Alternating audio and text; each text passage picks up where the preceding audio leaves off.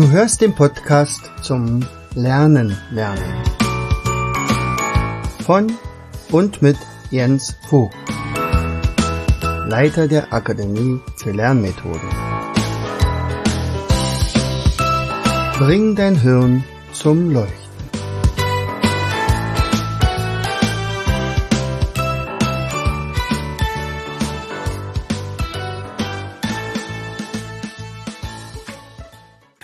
Und herzlich willkommen zu einer weiteren Episode unseres Podcastes Bring dein Hirn zum Leuchten.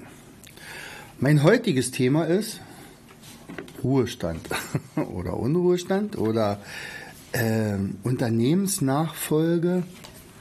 Nein, brauchst keine Angst haben. Ich übergebe im Moment nicht mein Unternehmen, aber ich beschäftige mich tatsächlich sehr intensiv mit diesem Thema. Und das hat damit was zu tun, dass es eben viele Menschen gibt, die mal irgendwann mal ihre, ihr Unternehmen weitergeben wollen oder auflösen wollen oder verkaufen wollen oder wie auch immer. Die IHK, die Industrie- und Handelskammer aus Frankfurt, also meine in Ostbrandenburg, ähm, die hatte mich gebeten, Mensch, kannst du nicht mal für uns so einen Mindmap-Kalender machen? Das Thema wäre Unternehmensnachfolge. So, na klar, kann ich. Wie soll das gehen? Also was wollen wir machen? Naja, wir haben da ungefähr zwölf Themen und die würden wir erstmal ausarbeiten und dann Anschließend machst du da schicke Mindmaps draus und, und wir ja, geben das dann an die entsprechenden Unternehmer weiter. Ich glaube, das wäre ein, ein USP, äh, was sonst kein anderer IHK irgendwie aufzubieten hat. Naja, und das habe ich natürlich herzlich gerne angenommen. Ich musste, die einzige Schwierigkeit ist, war, wie, was, wie berechnest du denn das noch nicht? Also ich habe ja die Mindmaps nicht unbedingt jetzt selber ausgearbeitet, aber die Gestaltung ist natürlich schon ziemlich aufwendig, muss natürlich besonders schön sein, ist ganz klar. Und äh, dann muss man eine Themenfindung haben, dann sitzt man in Teams oder in, in Meetings zusammen, berät sich, dann wird ein Vorentwurf gemacht, dann wird wieder korrigiert und dann muss nochmal bearbeitet werden und so weiter. Aber äh, nach und nach kommt man recht gut voran. Und so wie es jetzt aussieht, also bei mir auf dem Schreibtisch, ich habe ja jetzt einen richtig schönen großen Schreibtisch, der hat aber schon wieder fast keine freien Flächen mehr, einfach weil ich jetzt gerade zugeschüttet bin mit diesen einerseits die vorgeschriebenen Mindmaps und dann meine. Ja, so, also was haben wir denn gemacht? Also zum Beispiel ähm, ein Carver habe ich auch noch mit eingebaut. Also Firma übergeben. Was kommt nun? Also hat man sich so ein paar Gedanken gemacht, nicht? Also äh, was heißt denn eigentlich Ruhestand? Und da kommen wir ja nachher vielleicht nochmal dazu. Aber zum Beispiel, also es gibt ja da so einen äh, Planungsprozess, einen Übergabeprozess. Das ist übrigens nicht so, dass man sagt, okay, also guten Tag, ich habe jetzt gerade eine Firma abzugeben. Wer möchte sie haben? Okay, hier hast du sie. Sondern das muss sorgfältigst geplant sein. Weil da hängen so viele Sachen damit dazu. Also das muss mindestens fünf Jahre lang, muss man das im Plan haben. Also es geht ja darum, äh, mit wem unterhalte ich mich denn überhaupt, wer meine Firma übernehmen soll. Bei mir dürfte es relativ klar sein. Das wird dann später mal Anne sein, in der Hoffnung, dass das dann so ist. Nicht? Aber wenn es dann nicht so wäre, dann muss man sich natürlich Gedanken machen. Und so haben wir halt ähm, dann nach und nach die Themen aufgearbeitet. Also in dem Fall praktisch die Planung von so einer Übergabe oder was sind die Zukunftsaussichten des neuen Unternehmens. Also wie schmackhaft mache ich das denn dem Übernehmer? Auch das muss ja möglichst schön gestaltet sein, dass man sagt, okay, da sieht man sich jetzt wieder. Also welche, welchen gewerblichen Rahmen haben wir? Bleibt das so oder brauchen wir eine andere? Brauchen wir einen Plan B vielleicht, wenn das so, wie wir es uns vorstellen, nicht, wenn zum Beispiel Marktveränderungen äh, auftreten, nicht? Also im Moment haben wir ja gerade deutliche Marktveränderungen. Also damals war es die Marktveränderung aufs digitale Zeitalter. Jetzt müssen wir gucken, kommen wir äh, mit unserem Strom hin, kommen wir mit unserem, mit unserer Wärme hin, die wir zu geliefert kriegen, kriegen wir das bezahlt, kriegen wir die Mitarbeiter bezahlt, brauchen wir künstliche Intelligenz und alles sowas. Das sind so Zukunftsaussichten, die man beachten sollte. Dann haben wir die Varianten, welche, welche Möglichkeiten gibt es denn zum Beispiel nicht in einer Unternehmensnachfolge? Das ist übrigens ziemlich interessant, wenn ich also ein neues Thema bekomme, äh, da muss ich mich ja ziemlich tief mit reinarbeiten und da lerne ich, lerne ich natürlich genauso viel äh, wie einer, der das dann nachher nur konsumiert. Also zum Beispiel kann man ja, also es gibt fünf Möglichkeiten, nicht? Also vielleicht fällt einem als allererstes ein die externen, also jemand verkauft ein äh, eine Firma an einen, den er vorher vielleicht nicht so besonders kannte. So.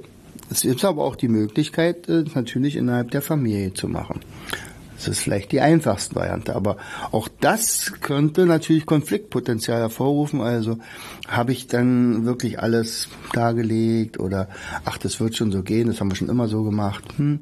Äh, wie macht man das mit dem mit der Erbschaft vielleicht nicht? Also wenn es ausgezahlt würde, hätte man das ja vielleicht vererbt, aber naja, dann äh, gibt es ja noch die Möglichkeit, dass Mitarbeiter das übernehmen. Nicht? Da gibt es also vielleicht denjenigen, der jetzt zum Schluss als Geschäftsführer gearbeitet hat und vielleicht passt das ja wunderbar. Dann könnte der ja dann der Nächste sein, der dann die Firma übernimmt. Auch hier muss man dann gucken, wie macht man das. Ähm, wird es eine Stiftung vielleicht, weil ich keinen gefunden habe oder eine Treuhand und so weiter. Also man macht sich da eine ganze Menge Gedanken welche Phasen gibt es der, der Unternehmensnachfolge. Also erstmal muss ich den ja finden, dann muss ich den einarbeiten, dann muss ich ihn übergeben und vielleicht bin ich ja noch zum Schluss zum, als Berater, wenn man denn mich möchte, so ungefähr. Nicht? Dann kommt natürlich die Frage, was ist denn meine Firma, meine Firma wert? Was ist dann zum Beispiel die Akademie für Lernmethoden wert? Wovon, wie macht man das fest? Also, oh, das ist ganz schön viel wert. Guckt man nach dem Umsatz. Hm. Umsatz ist ja die eine Sache, die Fixkosten die andere. Also, wir haben ja jetzt zum Beispiel eine Fünf Verfünffachung unserer Miete. Also bitteschön, das muss ja irgendwann mal reinkommen. Das geht dann natürlich vom Gewinn ab. Ist ja klar. Aber wir haben ja auch wieder möglich, größere Möglichkeiten, nicht? Also dann nehmen wir auch wieder mehr ein. Also, aber zum Beispiel, wie viel äh, Prozent macht dann das aus, wenn, also sagen wir mal, die Person, Person selbst, ja. Also im Moment ist es natürlich in der Akademie so, äh, dass noch eine ganze Menge bei mir hängt. Nicht? Also ich bin, sagen wir mal, der Ideen, Ideengeber. Ich mache die Seminare auch immer noch. Ich möchte ja gerne, dass nach und nach Anne da so nach und nach auch wirklich reinkommt und sagt, hier, die Hälfte des Seminars mache ich, die andere Hälfte machst du dass sie dann also, wenn ich dann mal ausscheide, wirklich ganz äh, nahtlos weitermachen kann. Oder wir bräuchten jemanden anders. Also ohne Seminare, die Akademie kann ich mir gar nicht vorstellen. Ich kann natürlich ganz viele Videos gedreht haben, diese Online-Seminare äh, anbieten und die kann man ja praktisch dauerhaft anbieten, wenn das Thema einigermaßen neutral ist. Wie jetzt zum Beispiel Fit fürs Abi. Ja, also das ist zum Beispiel ein Kurs, wo man sagt, der verkauft sich garantiert auch noch in fünf Jahren super, weil äh, in fünf Jahren müssen die Abiturienten, die Angehenden, trotzdem lernen. Und wenn sie es effektiv machen, dann umso besser. Aber ich habe zum Beispiel auch gelernt, wenn man sich auf eine Sache fokussiert, dann regelt sich das auch tatsächlich auch mit den Verkäufen. Also beispielsweise, wenn ich jetzt lange Zeit mich überhaupt nicht mehr um Online-Kurse gekümmert habe, wir haben ja zu Anfang des Jahres ganz schön viel Spiele gebaut, da haben sich dann die Spiele komischerweise äh, besser verkauft. Dann ist das aber mit dem Spieleverkauf wieder ein bisschen zurückgegangen. Aber nicht, weil ich gesagt habe, ich baue im Moment keine mehr, weil ich habe ja jetzt genug, sondern das war irgendwie dieser diese komische Sache hier mit dem Universum. Also irgendwie weiß das Universum, worauf wir gerade im Fokus legen. Oder wir haben zum Beispiel gesagt, okay, wir wollen jetzt wieder äh, Seminare machen. Dann haben wir die Seminare zusammengestellt äh, und uns darauf konzentriert. Brauchen wir vielleicht ein paar neue, äh, ja, ein paar neue Formate. Ähm, dann haben wir die Online-Kurse gemacht dann gab es wieder mehr Online-Kurse. Das ist jetzt gerade im Moment wieder der Fall. Und äh, wenn ich zum Beispiel ganz viele Mindmaps zeichne, werden plötzlich von allen Seiten plötzlich Mindmaps viel mehr gekauft als bisher. Also ich kann wirklich fast auf den Punkt sagen, pass mal auf, demnächst werden wir mehr Verkäufe bei Mindmaps haben. Obwohl ich vielleicht fünf Themen gerade bearbeite, die erst in fünf Jahren gekauft werden. Das könnte ja sein. Also es ist wirklich interessant, wenn man sich über diese Sachen Gedanken macht, der Unternehmensnachfolge, zum Beispiel, was ist meine Firma wert? Dazu zählt dann natürlich auch äh, die, die, die Lager, das ist das Lager, was wir dort alles zu liegen haben. Das sind ja dann Werte, nicht? Also es ist dann wirklich die aktiver. Dann muss man auch dann wieder abziehen, welche Verbindlichkeiten hat man. Also wir haben Gott sei Dank im Moment keine. Also es ist alles bezahlt und wir haben keine Schulden für irgendwas. Wir brauchten bisher auch noch keinen Kredit für sowas. Also wir haben immer nur so gearbeitet, dass wir also äh, das, was wir reinkommen, auch wieder reinvestieren, das ja, aber möglichst nicht äh, auf irgendwelche Gelder hoffen, äh, weil ich jetzt im Moment das vorfinanzieren müsste. Das haben wir so ja Gott sei Dank nicht. So, und dann äh, ist natürlich auch die Frage, ähm, was ist der ideelle Wert zu einer Firma? Also wie, wie zukunftstauglich ist die? Nicht? Also derjenige, der das dann übernimmt, also sagen wir mal Anne, die muss natürlich auch daran glauben können, äh, dass das auch noch weitere fünf bis zehn oder weitere Jahre Bestand hat und auch erfolgreich Bestand hat. Ne? Also solche Sachen macht man sich dann so Gedanken. So, und dann, äh, ja, dann hat man also insgesamt 13 solche Mindmaps gezeichnet, war natürlich etwas aufwendig, aber ist natürlich auch ein schöner Auftrag gewesen, freue ich mich drüber und am Ende sieht man dann immer, äh, was dann wieder für ein schönes Produkt am Ende entstanden ist. Äh, bei mir ist es ja so, mein, mein Job ist dann getan, wenn das alles wunderbar in Schwarz-Weiß aufgeschrieben ist und neu umformuliert ist und dass das wirklich jeder versteht.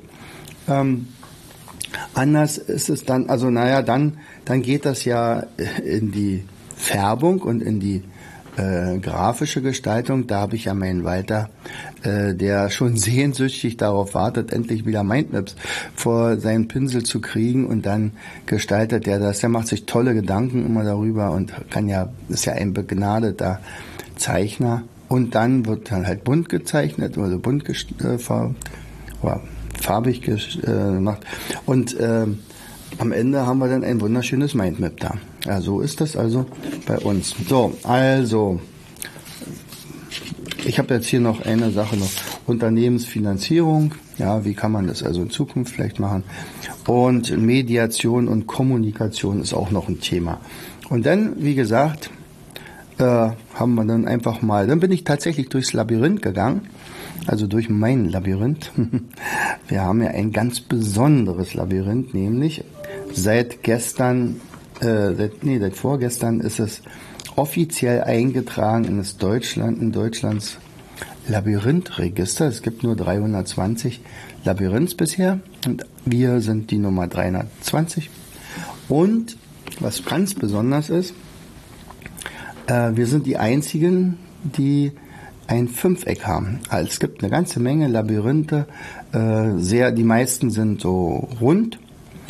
Äh, und äh, dann gibt es also einen gewissen Stil, wie man also zum Beispiel ein rundes Stil könnte, also Stil, äh, weiß ich, äh, irgendein Schloss oder sowas. Äh, und wir haben, weil das ja vorher noch gar nicht existierte, so ein Labyrinth, also es gab schon Kräuterlabyrinthe, na klar, jede Menge, aber fünfeckige auf keinen Fall. Und wir haben ja unseres in Form von ähm, unserem Logo gemacht. Und da wurde dann gesagt, das ist jetzt ein neuer Stil und der Stil heißt Fürstenwalde. Hm. Also es, wir sind absolut einmalig. Ja, ähm, und bei der Gelegenheit hatte ich dann also auch noch ein Thema, das hieß, äh, gut, gut, okay, du hast jetzt deine Firma übergeben, was kommt nun? Mach dir mal Gedanken dazu. Und dann hat sich dann eher nicht ein Mindmap angeboten, sondern ein Carver. Ein Carver, vielleicht habe ich das ja auch schon mal ein paar Mal erwähnt, kommt von Vera Birkenbier, heißt kreative Ausbeute durch Wortassoziation. Und äh, für dieses Cover, um die Ideen zu bekommen, bin ich dann tatsächlich durchs Labyrinth gelaufen, gegangen und habe mir dann auf mein Handy immer mal wieder, wenn ich eine, eine Idee hatte, ähm, dann die aufgesprochen und dann zum Schluss wurde mit den Buchstaben das, was wir hier geschrieben haben, in der Mitte übergeben. Was kommt nun? Also Ü, B, E, G, R und so weiter. Dazu Begriffe gefunden.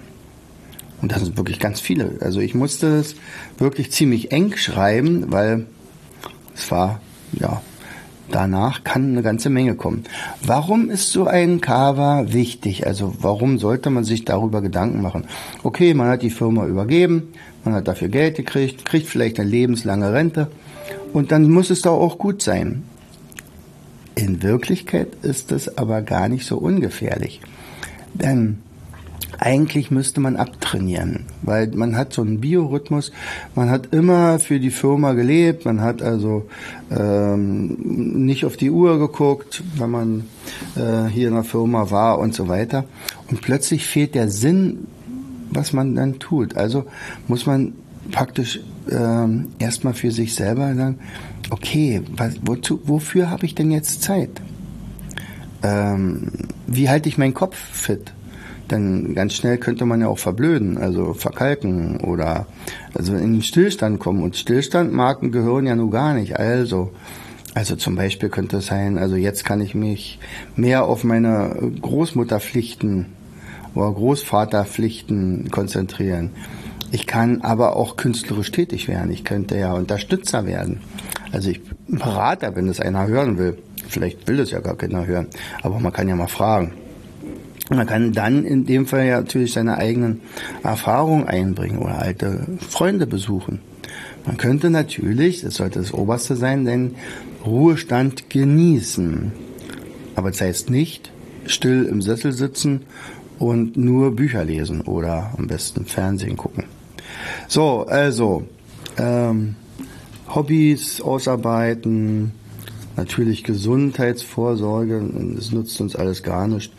Äh, wenn, wenn man nachher anschließend krank wird und dann sagt, ja, war ein schönes Leben. Als ich dann meine Firma übergeben habe, habe ich dann meinen Herzinfarkt gekriegt und das war's dann. Also, wichtig ist tatsächlich, seinen Sinn zu finden. Wofür lebe ich? Zweck der Existenz, sagt der äh, Strilecki, John Strilecki in seinem Buch Big Five for Life wenn ich meinen Zweck der Existenz gefunden habe und nicht den mit Abgabe der Firma verloren habe, dann ist die Zeit reif für einen neuen Lebensabschnitt. Ich kann ja auch was Sinnhaftes stiften. Ich kann ja Leute ausbilden. Ich kann ja mich selber ausbilden. Ich kann ganz neue Hobbys finden. Ich kann aber auch Business Angel werden oder äh, Wirtschaftssenior.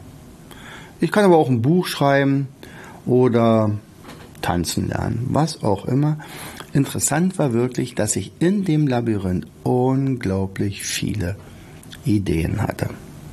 So, und nun? Jetzt werde ich mal langsam meinen Tisch aufräumen, denn äh, das letzte Mindmap ist gleich fertig. Also eins habe ich noch. Es wird aber gleich fertiggestellt. Dann geht's in die Nacharbeitung. Da wurden also irgendwelche ähm, kleine Unsauberkeiten nochmal weggemacht und dann geht's ab zum Färben, zum Walter und wenn der so uns zurückgibt, dann wird alles feierlich übergeben an die Industrie- und Handelskammer in Ostbrandenburg, in Frankfurt oder. Tja, siehst du, sowas gibt's bei uns also in der Akademie auch.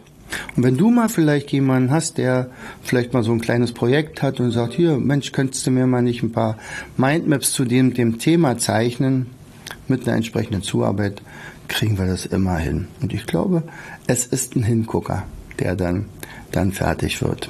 Tja. In diesem Sinne, ich wünsche dir eine schöne Woche. Herzlichst, dein Jens. Du hörtest den Podcast Das Lernen lernen. Bring dein Hirn zum Leuchten. Von und mit Jens Vogt, Leiter der Akademie für Lernmethoden. Gerne lade ich dich ein, uns auf unserer Seite zu besuchen. Klicke einfach auf www afl-jv.de. Hier findest du weitere wertvolle Hinweise, die dein Lernen leichter. In unserem Shop www.mindmaps-shop.de wirst du viele praxiserprobte Produkte rund ums Lernen finden. Bis zum nächsten Mal. Dein Jens.